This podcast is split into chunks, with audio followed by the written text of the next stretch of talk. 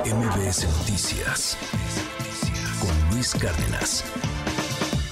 Le aprecio mucho a Cuauhtémoc Rivera que me tome la llamada telefónica. Cuauhtémoc, te mando un abrazo. ¿Cómo estás? Bonito día. Bonito día. Este, me da mucho gusto saludarte a ti y a tu auditorio. Oye, eh, ¿cómo, les está yendo, Cuauhtémoc? ¿Cómo, ¿Cómo van las cosas en el tema de las ventas con, con la inflación? Eh, pues que va a todo lo que da, que está a tope. ¿Cómo les está yendo? Bueno, como bien lo señalas, la suerte de la suerte de lo eh, vaya de lo, accesorio y la suerte de lo principal. Si la demanda está problemada, en este caso los consumidores, su poder de compra está minado, pues el comerciante también resiente esta esta baja de consumo y de alguna manera este al ver reflejado menos utilidad en su, en su esfuerzo, en su trabajo.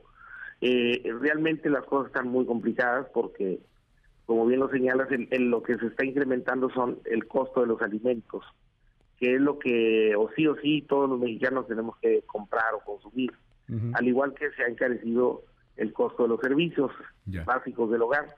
Y servicios y alimentos son lo que nos iguala a todos y es lo que se ha puesto pues cada vez más caro. Esa es la verdad. Y ahora, como bien lo dices, en la cena navideña, en la celebración del maratón este Guadalupe Reyes Candelaria, pues la gente se va a ver este muy complicada para poder llevar adelante sus sus, sus cenas con sus familias en, sus hogares. ¿Compran eh, más, eh, menos? O, o, bueno, ¿cómo, ¿cómo están viendo ese, ese asunto entre los consumidores? Porque también nos habla pues de la alimentación que se está dando en el país. Te lo pregunto porque veo aquí muchos ejemplos de gente que nos dice, no, pues antes compraba, no sé, un kilo de jamón y ahora ya no más puedo comprar medio kilo, o ahora tengo que comprar de muy baja calidad, no lo que compraba antes. ¿Cómo podrías describir estos cambios de los consumidores? Bueno, pues esto tiene que ver con su poder de compra, insisto. Han perdido la preferencia, han perdido la marca, han perdido el consumo, eh, digamos, holgado y se han ido a un consumo racional, más autorracionalizado. Ya. Se compra más al cada dos, tres días. Se han cancelado algunos consumos, como es el caso de la proteína cárnica, ha bajado mucho el consumo en el hogar, al igual que los embutidos, algunos lácteos. Es decir, la gente ha ido sacrificando algunos productos de su ingesta regular para poder hacer posible eh, conciliar el dinero que traen contra la posibilidad de compra. Entonces, ¿qué han hecho? Pues este pasado a los productos a granel, a la compra a granel, a los productos genéricos, este y bueno, esto adelgaza la calidad de su consumo, definitivamente la, la, la baja, baja la calidad de su consumo, de su ingesta, y la gente pues está tratando de estirar su, su poder de compra contra lo que están ahorita en la situación de los precios. Debo decirte, Luz, que el, en enero entra el aumento al salario mínimo, no hay que soslayarlo, es un 20%, si ha hecho un esfuerzo en esa dirección. Pero pues la inflación ya se lo desayunó, se lo desayunó en diciembre y pues ya para cuando lleguemos en enero ya la situación va a ser otra. Oye, dime, de, de los productos que, que se ven, son muchísimos, ¿cuáles pondrían como de los que más aumentos han tenido? Bueno, mira, estamos por lanzar precisamente el día de mañana el, el cuadro de honor de los productos más encarecidos en 2022. Pero te puedo dar un adelanto. El, el, pollo es el que lidera eh, este, este, estos picos que hubo en, este encarecimiento de este producto en el transcurso del 2022 fue pues, de alguna manera bastante fuerte y te puedo decir que es el que lo encabeza ya que llegó a costar hasta 220 el pollo, la pieza de pollo entera regular y, y, venía de precios pues mucho más mucho más abajo, hasta llegó a costar 60, 70 pesos. Entonces, eh, realmente el pollo se encareció de una manera impresionante. 220 pesos la pieza, perdón que te interrumpa, Cuauhtémoc, que es que es brutal, o sea, de, de 80 pesos se te fue al triple, o sea, 300% más caro. Prácticamente. Y el pollo lidera, pues, esta, esta nada, nada, este, eh, en primer lugar. sigue el aguacate, el jitomate, el tomate, eh, los cítricos, este, la cebolla, la papa, es un elenco largo, aceites, el aceite se ha encarecido también impresionantemente, pero son como unos 40, 30 productos que son los que se destacan por, por ser los que han encarecido más su precio en, en este año de 2022. Oye, me llamó la atención porque ayer publicaron un desplegado y, y dicen así en mayúsculas, gigantesco, nos vas a quebrar, Gatel.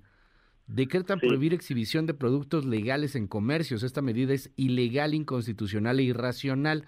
Este decreto prohibicionista, dicen ustedes, provocará grandes pérdidas en los pequeños comercios en un contexto de alta inflación, disminución del consumo y bajo crecimiento económico. Cinco millones de mexicanos que viven del pequeño comercio verán afectados sus ingresos. La venta de estos productos representa más del 25% del ingreso mensual de las pequeñas tiendas generadoras de dos millones de autoempleos. La AMPEC manifiesta su rotundo rechazo a este decreto prohibicionista eh, obligarnos a vender a escondidas nos hace blanco de actos de corrupción y extorsión y pone en riesgo nuestra economía y la integridad de nuestras familias. Y en mayúsculas y en negritas, grandoto, dice, déjenos trabajar. Eh, bueno, entiendo que se refieren a los cigarros, ¿no? Claro, es que hubo una consulta que se hizo durante meses en la CONAMER.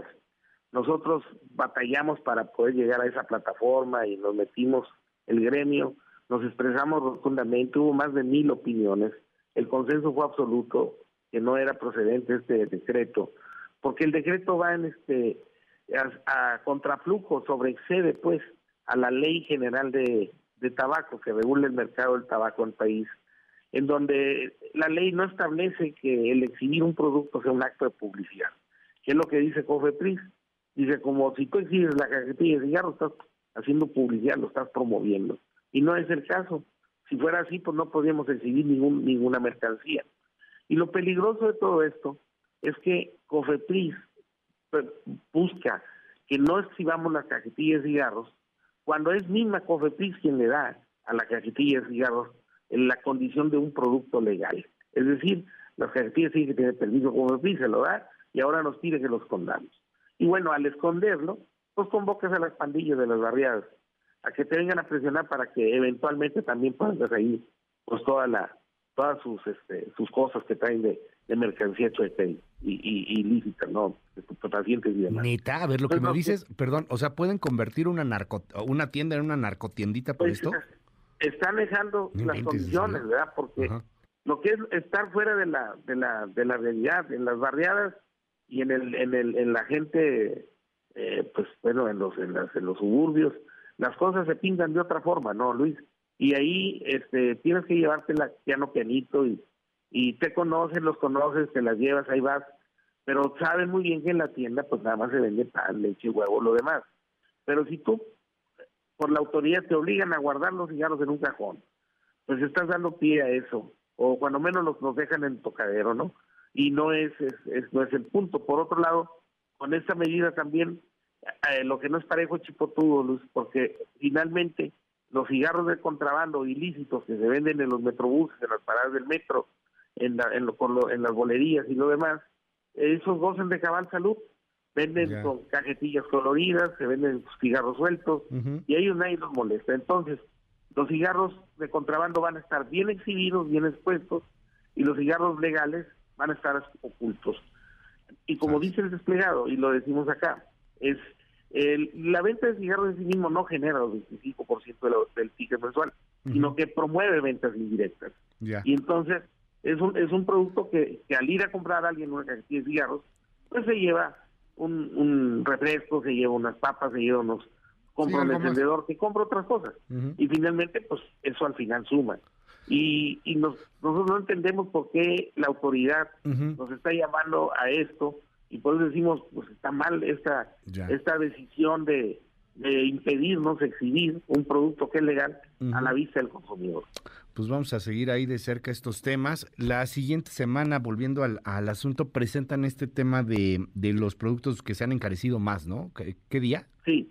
Es más, este, estamos pensando si, en esta semana jueves o más tarde el lunes, pero ya. Eh, por lo de la por lo de la Navidad nos queremos adelantar y es que la nos distraemos mucho, pues pero finalmente sí sí vamos a presentar el top de los precios este, de los productos más encarecidos.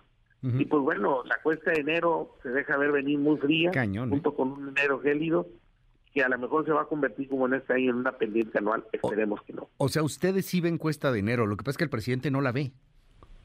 Bueno, es, es que a lo mejor puede ser que no haya y se vuelva una pendiente, como, como fue este año, y no es una cuesta. Es una pendiente anual, tal vez a eso se refiere. Gracias, Cuauhtémoc Rivera, es el presidente de la Asociación eh, Mexicana de Pequeños Comerciantes. Te mando un abrazo, feliz 2023. Y igualmente, Luis, a ti y a todo, de buenos días. MBS Noticias con Luis Cárdenas.